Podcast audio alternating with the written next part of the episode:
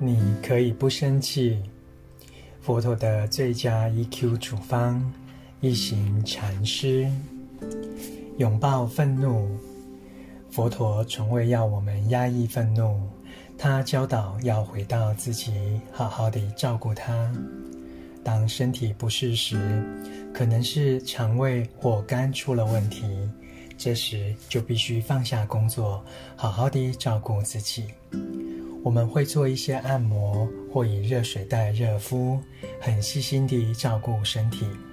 情绪就像器官，是我们的一部分，所以生气时也应该回到自己，好好地照顾它。我们不能说愤怒走开，我不要你，因为胃痛时你不会说胃你走开，我不要你，你一定会好好地照顾它。同样的，我们也必须拥抱与照顾愤怒，要认知它的本质，拥抱它，然后对它微笑，念念分明地走路与呼吸的能量，可以支持我们这么做。朗读，你可以不生气。佛陀的最佳 EQ 处方。